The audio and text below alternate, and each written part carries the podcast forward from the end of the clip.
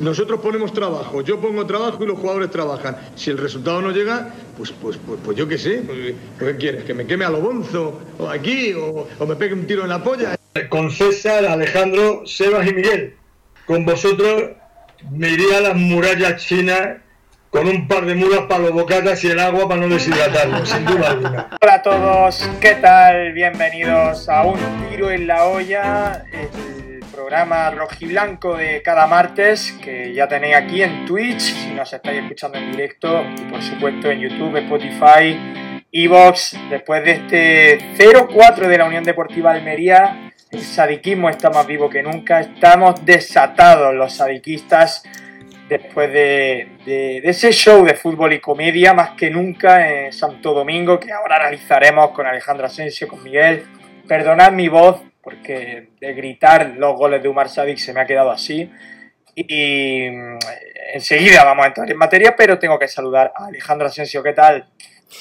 ¿Qué tal, César? La verdad que después de, digamos, de confirmar una vez más que Sadik es la mejor persona del mundo, pues un fin de semana muy tranquilo, apacible, con ese 0-4. Suena a broma.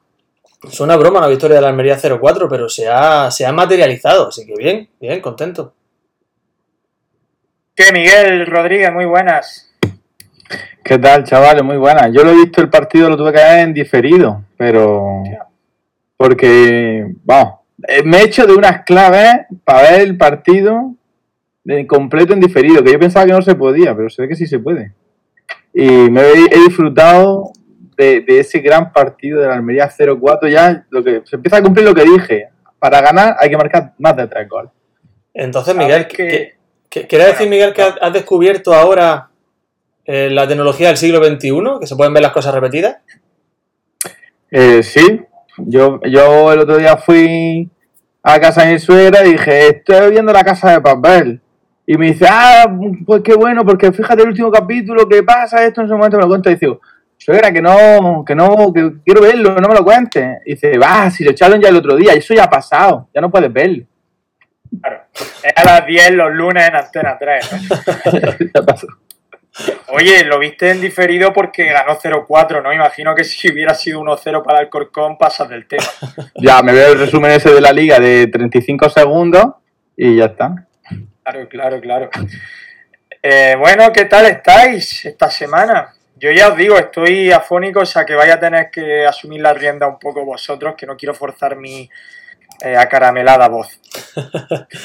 no te preocupes, no te preocupes, César, no queremos que, que castigues esa voz, que imagino que estará así después de que te habrás convertido en un personaje polémico en Onda Cero. Vienes de Onda Cero, ¿no, César? Los lunes ya son de pluriempleo total, lo ha dicho antes Aaron Martínez por el chat. Eh, por el chat. Tengo trabajo de 9 a 2. Salgo a las 2 de Almería deprisa y corriendo, como y entro a la tertulia donde a cero. Y de, de 3 a 4. Y ahora a las 4 y cuarto aquí. O sea, y claro, luego estoy ganando miles de millones de euros, como bien sabéis, me merece la pena, pero estoy perdiendo años de vida. Ahora entendemos de dónde sale tanto viajito a las Islas Canarias, ahora me voy a Fuerteventura, claro. a La Palma, me hago una ruta por todas las islas, eh, luego a Sevilla, o sea, ya entendemos de dónde sale todo eso. Sí, sí, sí, efectivamente, eso no cae del cielo, eso cae del, del potente caché que yo tengo y que hace que cada vez que cada minuto que yo hablo en radio o por aquí, eh, la cuenta corriente aumenta algún cero que otro. Eh, Miguel, que, bueno, no quiero, como sé que César está mal de la garganta, tampoco quiero machacarlo. No le voy a hacer más preguntas, porque estoy preguntando idioteces y él está respondiendo. Miguel, que es del ron con Coca-Cola, que no es de gritar ni de nada, ni de trabajar siquiera. Bueno, de igual. Que le quita los hielos. Tengo que decir una cosa en medio este holgorio sadiquista en el que estamos inmersos y es que he criticado a Sadik en Onda Cero. ¿Cómo, cómo, cómo, cómo? He criticado a, a Umar Sadik o a Sadik Umar eh, hace escasos minutos en Onda Cero por el hecho de que se siga empeñando en incorporar a su parte de la comedia, a su show, el lanzamiento de penalti. A mí me gustaría que eso fuera una faceta que él ya apartara de su vida. No, la verdad que el hombre lo, él lo intenta, tiene mucha voluntad, pero parece que el penalti no es lo suyo. Y no puede fallar a su cita cómica y que se provoque una situación en la que no es lo ideal, hay que hubiese sido que Sadik hubiese hecho su hat-trick en la primera parte, que yo creo que es algo histórico. No sé si alguna vez algún jugador en la historia de la Almería ha, marcado un hat-trick en la primera parte. No lo creo, no sé, no lo recuerdo. Pero no, él no, él tiene que conseguir que la pelota dé en el larguero, que rebote en la espalda del portero y que finalmente le den obviamente el gol al portero en propia puerta. Entonces, yo creo que va con lo que esperamos de Sadik, es lo que nos gusta de él y yo, yo sin embargo no estoy de acuerdo contigo porque sigo apostando por la comedia.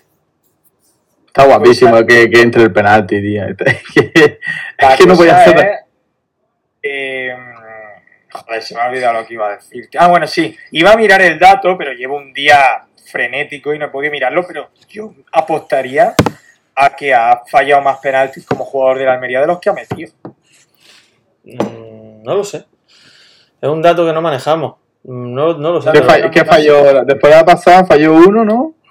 No sé si alguien lo maneja. Luego en la temporada pasada no sé a quién le metió un penalti absolutamente bochornoso, que tiró súper flojo, el portero medio que le dio y acabó entrando.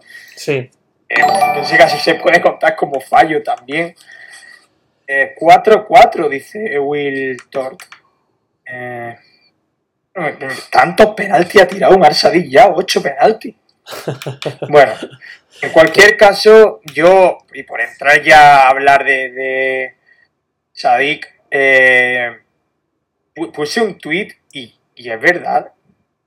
Cuando si yo tengo hijo y mi hijo le gusta el fútbol, se interesa por el Almería y me pregunte que cómo era ese jugador que hizo 43 goles en sus dos temporadas en Almería, le explicaré cómo era Umar Sadik y no se lo creerá.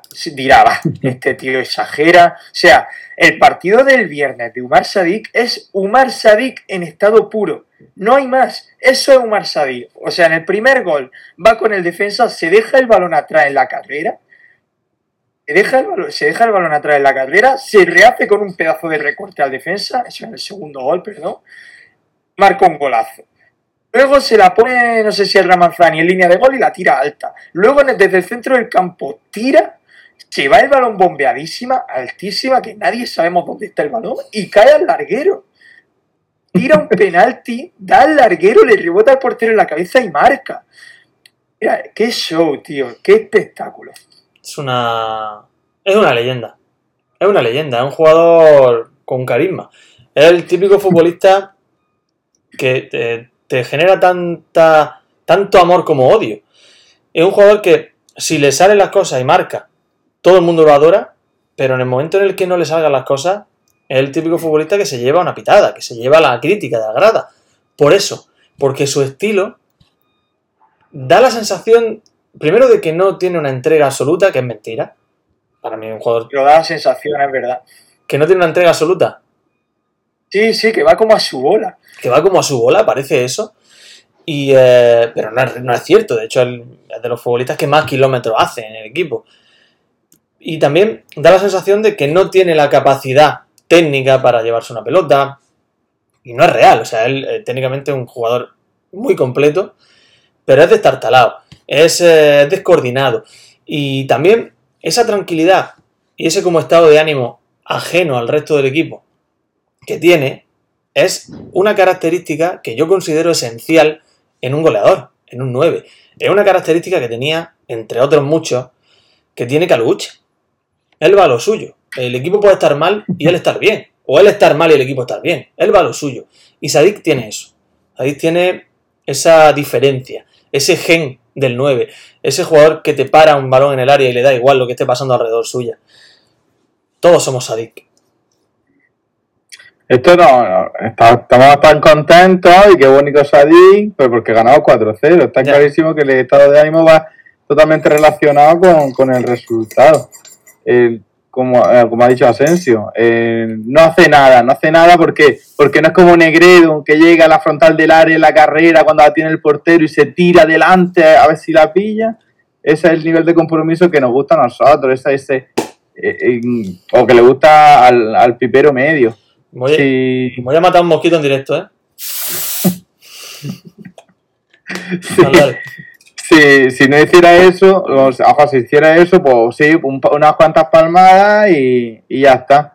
Ahora, el otro día, 10 kilómetros, ¿no? El jugador que más corrió en el encuentro, incluso, no en el partido de ayer, sino en el anterior que perdimos, que no hizo nada, pues las tocó todas. Las que venían por alto, las que le venían de cara. Es verdad que el día que no controla una, que parece que se ha, echado muelles en las botas en vez de pega, pues no controla ninguna y, se nos nota. Dicho Aarón que eh, ha puesto un dato 2 de 5 desde que está en el Almería o 40%. No sé si ha fallado un 40% o ha metido un 40%. No sé si Aarón está por ahí y me lo puede aclarar.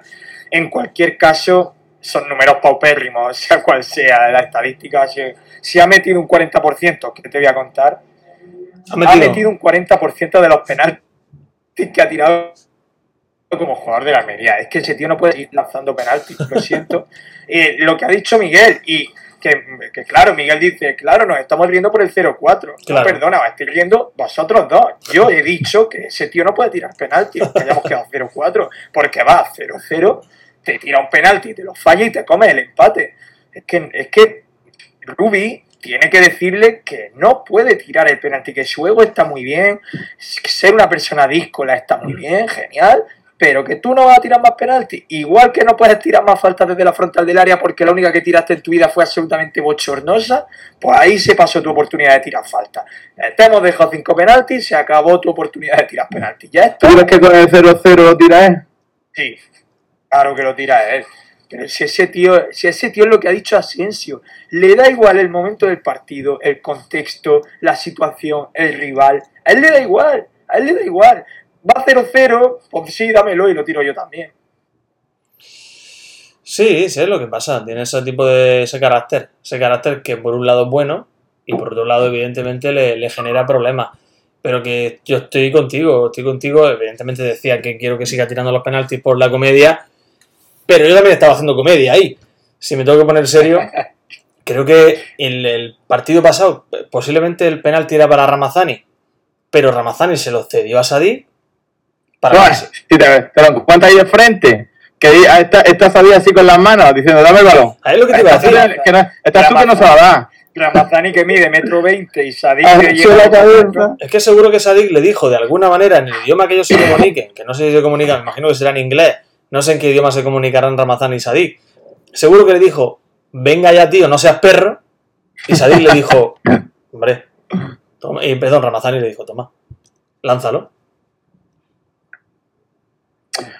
pero son colegas, lleva, lleva dos goles ya en el partido, con su hat tío, pues tú también se lo dejaría, cualquier colega se lo dejaría. Un colega. Esto es igual que cuando en la temporada pasada hizo precisamente un hat contra la Ponce y falla en ese partido. No, no lo falla. Uno de los goles es cuando ese partido centra Queche, Caro se tira al suelo para despejar, le cae el balón a Sadik a puerta vacía y se va a regatearse a Caro. Y acaba metiendo el gol resbalándose por la escuadra. Claro, nos hizo mucha gracia a todos porque la jugada terminó en gol, porque Sadik hizo un hat ese día y tal y cual, pero son cosas de decir, macho, ¿qué haces, tío? Mira, ha dicho Cerveza Jalal. Ha dicho Cerveza Jalal algo que, yo lo utilizaría incluso para, para escribir un libro. Bueno, y el recorte infinito. El recorte infinito. O sea, es el nuevo apodo de Sadik. Ese recorte, ese regate no se acaba nunca. Cuando tú crees que ha salido del recorte, empieza otro nuevo. O sea, es, un bucle. Y ya no hay jugador delante al que regatear, no hay portero, está tumbado, ya no hay nadie y sigue recortando. Él sigue. Porque él considera que eso es lo correcto. Tiene que recortar ahí y él va a recortar pase lo que pase. Si aparece una persona por medio, da igual, él sigue dando el balón. Él sigue pom, pom, pom, hasta que el balón va para donde él quiere. El recorte infinito. Que yo tengo una teoría con Sadik, y es que a él le da absolutamente igual quién tenga delante. Es decir, el otro día los centrales eran Gorosito y Carlos Hernández, si no recuerdo mal. Eh, y empezaba a recortarle y empezaba a intentar tirarle autopases. Pero es que si el otro día los centrales hubieran sido Sergio Ramos y Rafael Barán, él hubiera intentado hacer recorte y hacer autopases también. Es decir, él no piensa este defensa es más lento, voy a tirarle por aquí, o este defensa se come el amago y voy a hacerle esto. No, él va a su bola, él coge el balón, intenta un, un recorte y si se la quita, él piensa, bueno, luego lo intentaré de nuevo y a ver si vuelve a salir. Y así se tira todo el partido. Entonces, claro, hay partidos, hay partidos, que le sale todo y partidos en los que no le sale nada. Es, es, es nuestro, es nuestro jugador. ¿Estás diciendo que Sadik no se prepara los partidos? Mira, Sadik tiene que ser el típico que está entrenando cuando Rubi para el partido, para decir, a ver, pará, pará, pará, el partido de entrenamiento, vamos a ver. Hay que buscarle la espalda porque Gorosito y Carlos Hernández son centrales que sufren mucho al espacio y tal. Yo estoy seguro de que ahí Sadik está con los brazos en jarra mirando a la obra del Estado. con el mono con los platillos en la cabeza, con Hover Él estaba pensando, a mí me puede decir que lo, lo que sea, yo voy a hacer esto con quien tenga delante. Le da exactamente igual. Sí, sí. Por eso hay partidos en los que Sadik desaparece. Que él va, va con su estilo. Son los partidos en los que eh, el, rival ha trabajado, ¿no? La defensa. Ojo a lo que ha dicho Miguel Kur, que me quedo con eso, ¿eh? Sadik tiene pinta de preguntar en cada entrenamiento, ¿cuándo jugamos? eres, tú, la semana pasada. Oye, ¿cuándo jugamos? Oye, que es viernes.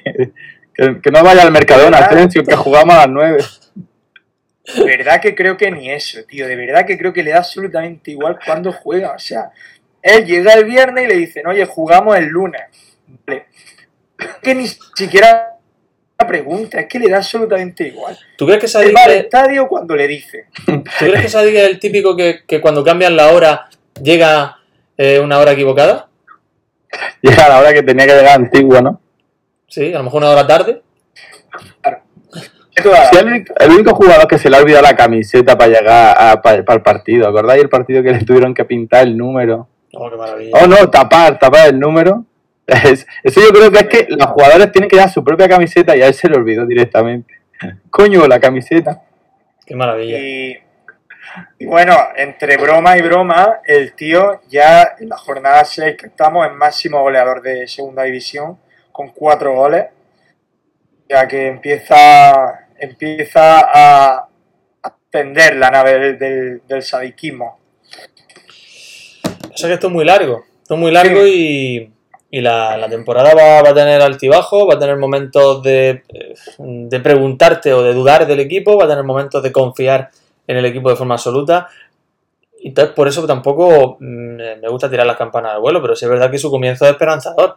Si la Almería es capaz de mantenerlo en, el mercado de invierno, que imagino que si ha sido capaz de mantenerlo este verano, será capaz de mantenerlo también aquí en adelante, pues yo creo que va puede ser una temporada histórica de, Omar Sadik e histórica de la segunda división.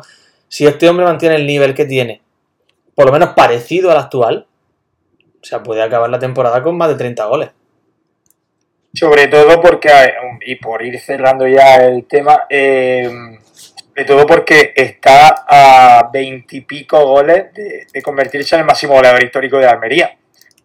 Si hace una temporada medianamente parecida a la del año pasado, entrará en la historia del club. O sea que vamos a ver Sadik lo que nos ofrece. Eh, hablando un poco del partido, creo que una de las claves fue que mm. no dejaron de llegarle balones, que creo que, que eso fue una, una orden de Ruby contra la Ponferradina, Sadik no lió una. El otro día había muchos más espacios, pero es que aún habiendo muchos más espacios, Portillo, Robertone, Lomazani, lo buscaban continuamente, continuamente, ya fuera en banda o fuera por el, por el centro. Y claro, cuando a Sadik le das dos balones te puedes fallar los dos, pero cuando le das diez, sabes que alguna le va a salir. Y el otro día le salieron varias.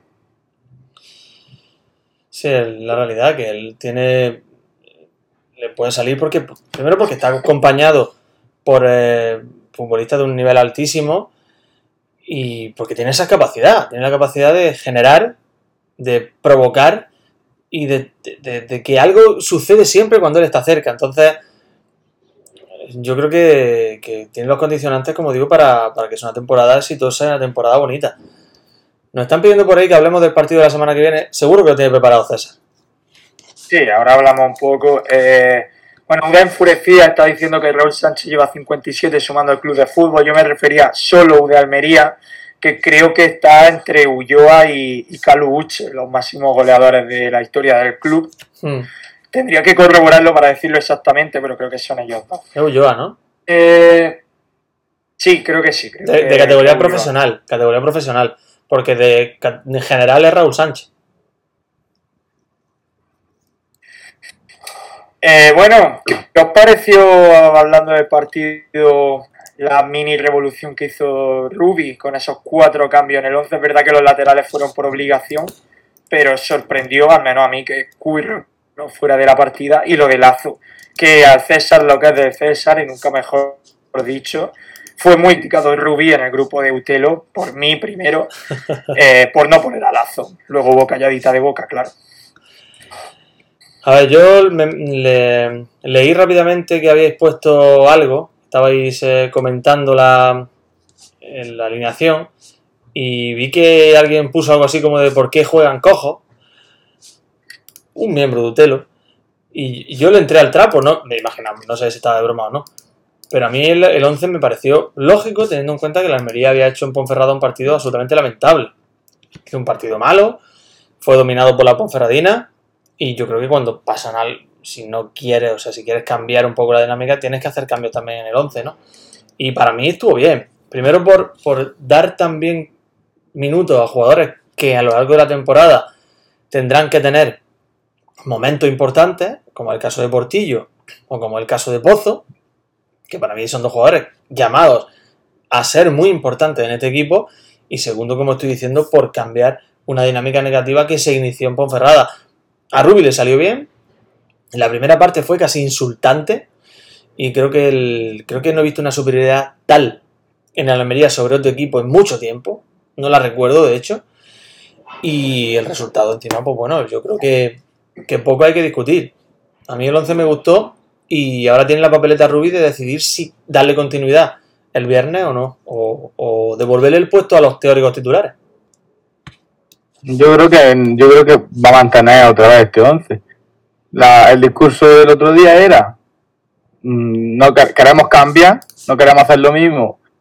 O por, por lo tanto, cambió la alineación, pero ahora yo pienso que, que sí queremos hacer lo mismo. Otra vez no, ganar otra vez 4-0. Pues supongo que, que los chavales lo hicieron bien, tendrán que tener su recompensa. Lo que pasa es que hay que tener en cuenta que la semana que este viernes, que por cierto, preguntaba el tío Chumbo si esta jornada se puede acceder con el abono al asiento propio. Sí, pueden acceder todos los abonados, no hay que sacar entrada, entras con tu abono y te sientas en tu sitio de abonado. Eh, va a ser un guion de partido muy distinto. Primero porque el Alcorcón es malísimo. Segundo porque el Tenerife viene a hacer un buen inicio. Es verdad que este fin de perdió contra el Mirandés, pero tiene buen equipo el Tenerife. Y tercero porque el propio partido te va a invitar a que haga otra cosa. En Santo Domingo juega fuera de casa, un campo eh, que no es muy, muy dado a que se practique buen fútbol, pero luego jugando aquí en el Mediterráneo se te presupone que vas a volver a querer dominar el balón, porque el Almeriana, el Almeriana Alcorcón no quiso el balón como lo ha querido otras veces, y ahí habrá que ver de la hoz qué hueco tiene en el 11, por ejemplo, porque de la hoz se adapta muy bien a determinados tipos de partidos. Cuando el equipo necesita tener más la bola, ser más incisivo arriba, a mí de la hoz se me antoja escaso. Eso digo que no sé si se repetirá 11. Luego Curro creo que es un jugador que lo estaba haciendo bastante bien.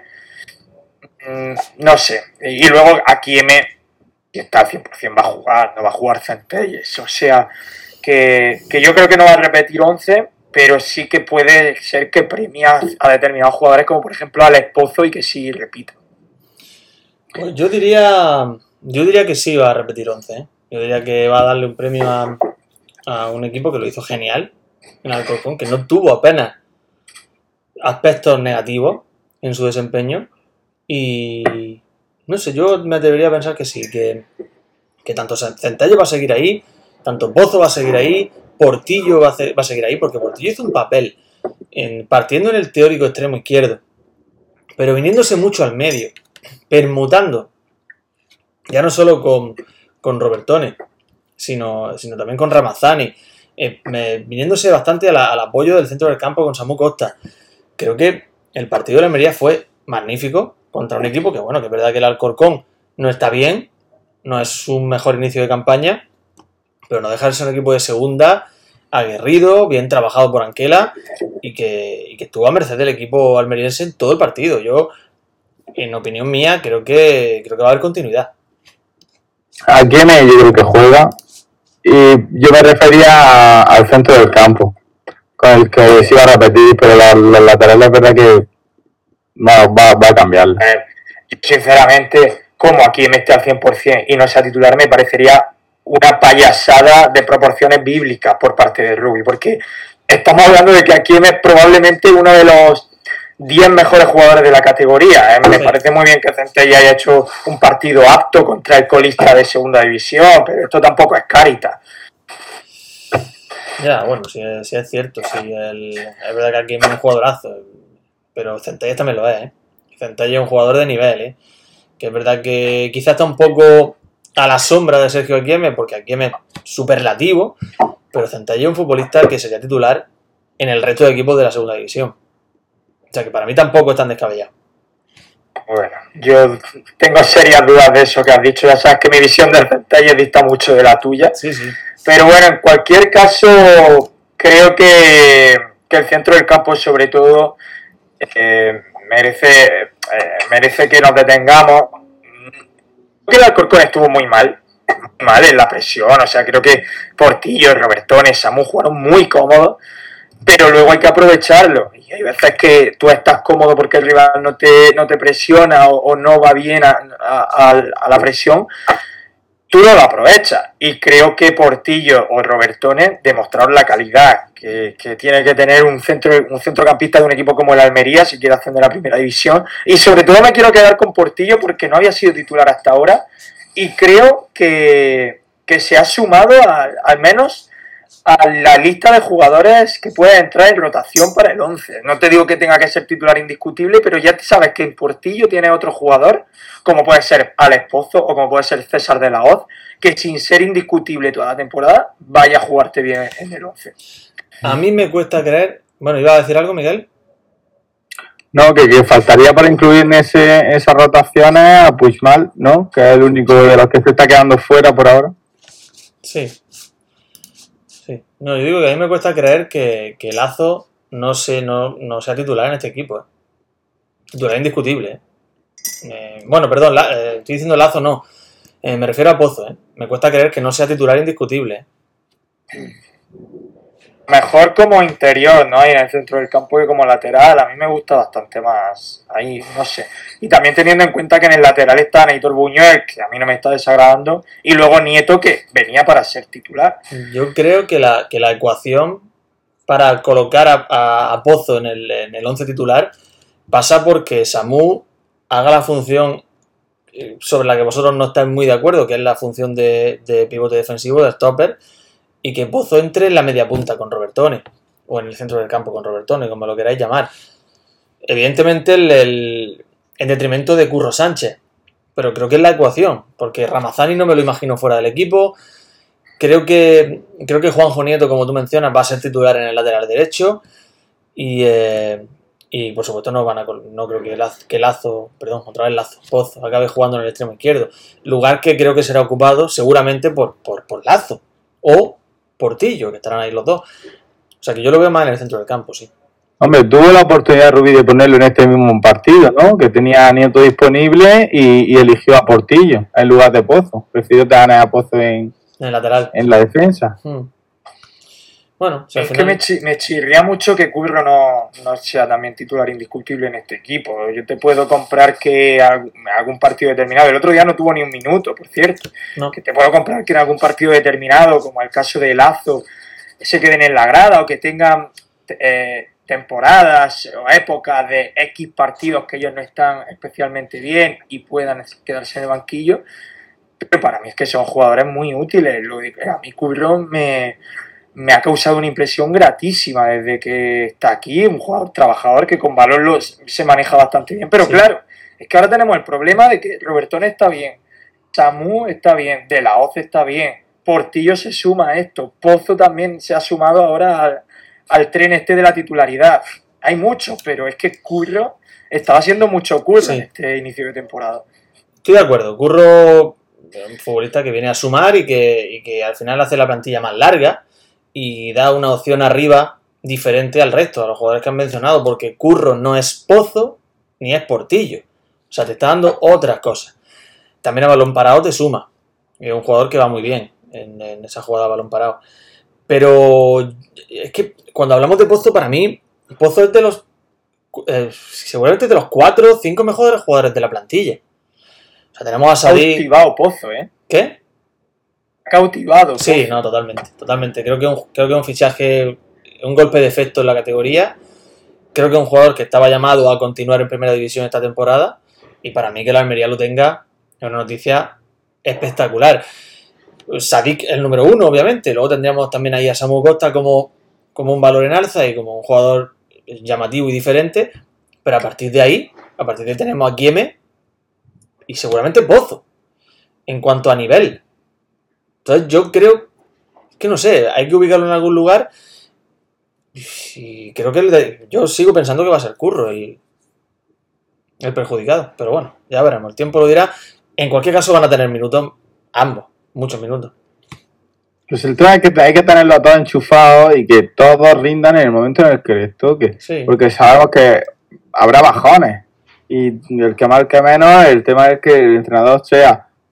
No, no porque se hayan ganado el puesto o porque siempre. Por ejemplo, a Lazo, dentro de lo que cabe el otro día, pues mira, te sorprende que no lo haya puesto de titular, pero es que no le tocaba mejor. O sea, decir, ah, y, y ahora el papelón es lo que yo comenté, si, si, lo, si lo hacían bien los chavales en el partido, como si eh, así lo hicieron, ahora, ahora se plantea la duda de qué hace. ¿A quién quita? No? Pero, pero bendi- bendita duda, bendita duda que sea esta, ¿no? La, la pelea de decir, joder, es que son todos muy buenos.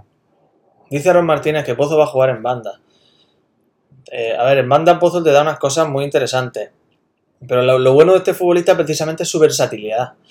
Y es un jugador que, te puede actuar en una prácticamente en todo el campo. O sea, al margen de central y, no sé si delantero, que quizá también. Te puede actuar en cualquier posición del, de- del campo. Pero yo creo que es que en el centro te da más. Y con él por banda, eh, o sea, ¿dónde tienes que tener también a Ramazani? Tienes que tener o sea, pierde algo más de profundidad, quizá con, con Pozo. Él te da un juego más interior, ¿no? Pero, pero bueno, que ya lo veremos. Eh, a mí Pozo, en- no sé si como extremo me, me dejaría que desear porque no creo que lo suyo sea el encarar y el tener esa técnica que, o, esa, o esa velocidad que se le presupone a un extremo y de hecho como lateral tampoco me termina de convencer por eso mismo. Creo que muchas veces no llega a sumarse al ataque, no llega a sumarse a la defensa, sufre más. Por eso a mí me gusta una, un poco un, ju- un juego más posicional con Pozo, pero bueno, en todo se irá viendo. Eh, nos quedan muy poquito para que te vayas, Asensio, Sí. ¿no? y para que cerremos este directo. No quería, que- quería simplemente matizar que no hemos hablado ya nada de Ramazani, porque se da por hecho que no hizo un partido de los suyos buenos, pero fíjate que en un partido como el del otro día, te da un pedazo de pase a Robertone en la jugada del 0-1, luego fuerza un penalti. En un día más en la oficina para, para Ramazani. Es alucinante el provecho que, se- que es capaz de sacar en cada jugada en la que participa. Ah, es una locura, es, es un- es una locura. O sea, a Ramazani lo único que le falta es, es tiempo. Es tiempo, son kilómetros, es, es rodaje, pero es un futbolista que está llamado a, a jugar en, en cualquier equipo del mundo. Y eh, no recuerdo con quién está, pues sí, en una reunión que tuvimos este fin de semana, pues, pues estaba hablando con, con algunos aficionados al fútbol, amigos eh, conocidos y que, que, le gusta el fútbol, y hablábamos precisamente de, de, de Ramazani y hablábamos también de Sadik. Y eh, mencionamos que considerábamos que este- esta temporada ambos podrían ser titulares sin ningún tipo de problema en el Barcelona. Es verdad que el Barça no es, no es su mejor año, un equipo que ha sido un poco desmantelado, pero yo, a mí no me suena, no, me- no lo vería raro que, Ramazani fuese el extremo derecho del Barça. Y eso quiere decir que en nuestro subconsciente o o en el conocimiento que tenemos de fútbol y uniendo eso, eso- ese bagaje, esa experiencia y lo que vemos en él, es que creemos que su techo está muy alto. Y eh, yo creo que Ramazani su- subirá a primera con el Almería este año, ojalá, pero si no lo hace, lo hará con otro equipo. Eso es porque te suena, te suenan los jugadores del Barça como a mí los de la Morevieta, ¿sabes? Por eso pensás que, Los de Mir, ¿no? Y compañía. Pues sí. que el partido, el partido este contra para mí, un- una fa- un- no quiero decirlo, pero porque nos puede llevar a, a equívoco el tema del 4-0, qué buenos somos ahora de repente, estamos ahí con la flecha para arriba mm, súper hipeados, pero es que el Alcorcón puso mucho de su parte para que le metiéramos 4, bueno, 4, o pudo ser alguna más. Bueno, ¿Tú te crees que la defensa adelantada no la van a tener todos los, todos los partidos? O esa presión de paparrucha que tenía, que a la más mínima cogía un balón y pegaba un pelotazo y la enganchaba a Sadí. Es que a Sadí se le ha buscado mucho. Pues que Sadí vivía ahí con todo un medio campo para él solo, que podía haber plantado la mitad aguacate y la otra mitad hubiera servido para jugar al fútbol y hubiera colado los mismos tres goles, porque había, había terreno para todo. Pero mm, yo pienso que ahora vamos a llegar a este partido contra el Tenerife y no va a ser la misma disposición del rival y nos se van a encerrar y nos va a costar mm, contactar con Sadí y nos va a hacer daño y ahora tampoco quiero que no vamos a ser los peores.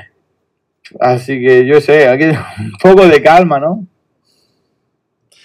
Espero que- que... el Tenerife no se encierre, o espero que, que sea un partido un poco más abierto, pues al final viene, va cuarto clasificado, viene en un buen momento.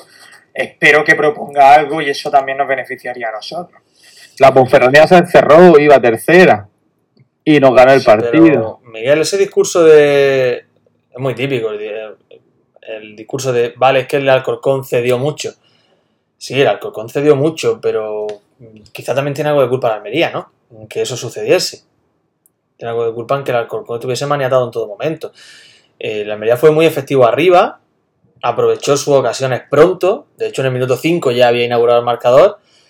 Y no le dio la oportunidad al Alcorcón ni siquiera de entrar en el partido en ningún momento. Entonces, bueno, es verdad que algo de, de culpa tendrá el equipo local, pero también hay que, no hay que quitarle mérito a la Almería. No, si no le quito mérito, pero en los partidos en los que en el minuto 5, ¿cuántos, ¿cuántos partidos hemos hecho en el minuto 5? Pues por despistes del rival, porque nos la regalan en el área, porque hay, presión adelantada, presión muy efectiva, porque tenemos efectividad cara al gol. Si yo te digo que eso, no, eso es mérito de la Almería, eso es trabajo y mérito de la Almería, también es de mérito del otro de pues cometer errores y no estás concentrado desde el primer minuto. Pero ahora, si, si ves que los jugadores que tienes enfrente son mejores que tú hasta tal nivel de que con dos balones al largo que está ahí arriba de punta te hacen tres goles en el minuto 40, tío, pues máquina, paílate. O sea, no te pongas a presionar el centro del campo sin presionar. Yo qué sé, pero eso me digo, que, que el 4-0 es muy abultado, pienso yo que tampoco es... Vamos, que no estamos en primera todavía. Porque no ha llegado No, octubre no, casi. mucho menos. Soy el primero que he dicho que hay que ser consciente del rival que tuvimos, pero también que el Almería hizo las cosas bien, pese a haber tenido ese rival que no ha sido la primera vez que hemos visto, que, no habría sido la primera vez que hubiéramos visto un absoluto esperpento de partido con un rival de la Almería paupérrimo, pero con una Almería igualmente paupérrimo. Entonces, bueno, hay que valorar que a la Almería le salieron las cosas. Y por cierto, hablando de ese partido contra el Tenerife, Raulina ha preguntado antes que si creemos que va a salir adelante lo del himno a capela, porque no sé si habéis visto que hay una pequeña corriente en No redes sabía. sociales.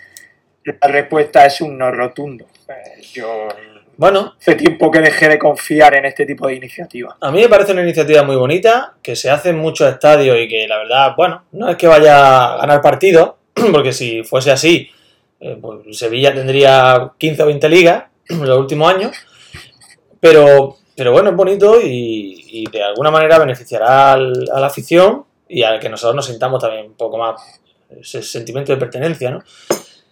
Yo, no sé, tengo la sensación de que sí podría salir, ¿eh, César? ¿Tú vas a cantar o no, Asensio? Sí, ¿por qué no? Si no se te ve la boca, ¿no? Que como va a tener el tapabocas. Yo es que lo canto siempre. Pero para empezar, un himno a capela. Eh, es, que, es que esto está tan cogido con pinza. Yo no estoy formando parte de la iniciativa porque no confío en nada, ni en la afición, Pero pero ¿qué ni te por supuesto- cuesta? ni por supuesto en el club. Un himno a capela incluye que el club tenga el detalle de escuchar al aficionado, de bajar el himno, de poner la letra en el marcador para que la afición sepa por dónde vamos en todo momento y sobre todo de no solapar el himno con las alineaciones, que es lo que hace absolutamente siempre. No, la- Porque yo canto el himno en todos los partidos. La colaboración es fundamental, la colaboración por parte del club, ¿eh? Yo lo canto en todos los partidos y siempre es solapado por la megafonía. O sea, nos tiramos piedras contra nuestros propios símbolos. Sí, la- Tú eres lo que quieres es un karaoke. Es que es así, es que es, que es así. Es que es así. Es Es que, que en todos el los campo campos- del Betty, que los niños se saben el himno desde que han nacido, ponen la letra en el marcador. Voy a gestionarlo. Es que así no tiene más historia. Recuerdo en, en los Cármenes, el último partido de la Almería allí, eh, que yo lo presencié en directo, la gente lo cantaba, lo, lo tenía escrito en papeles y también lo ponían en el videomarcador. Es fundamental. O sea, aquí tiene que haber una Sí. colaboración, tiene que haber una, eh, una guía por parte del club.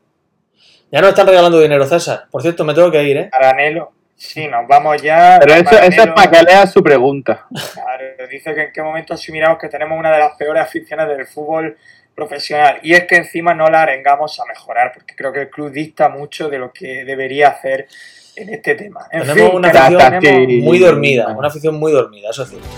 Ya está, siempre estaremos dormidos porque como siempre hemos estado dormidos y lleguen los que lleguen después, la siguiente generación y los que estemos y los moriremos y todo, siempre será todo la gente, si es que la gente, Le hemos tocado- no. Le hemos tocado un tema muy sensible, hombre, Miguel. que seguro que tu hijo es un pipero. La gente. a las nuevas generaciones. Yo, no, yo, lo- yo voy a cantar, pero es que la Tu hijo- gente, te, la tu hijo te, gente, te va a salir abonado de tribuna. Tu hijo va a ser abonado de tribuna, Miguel. a mi, a mi hijo le voy a comprar un bombo. Oye, que me tengo que ir, en serio, ¿eh? No, gracias a todos por estar aquí. Vamos hablando. Chao, chao, chao. Chao.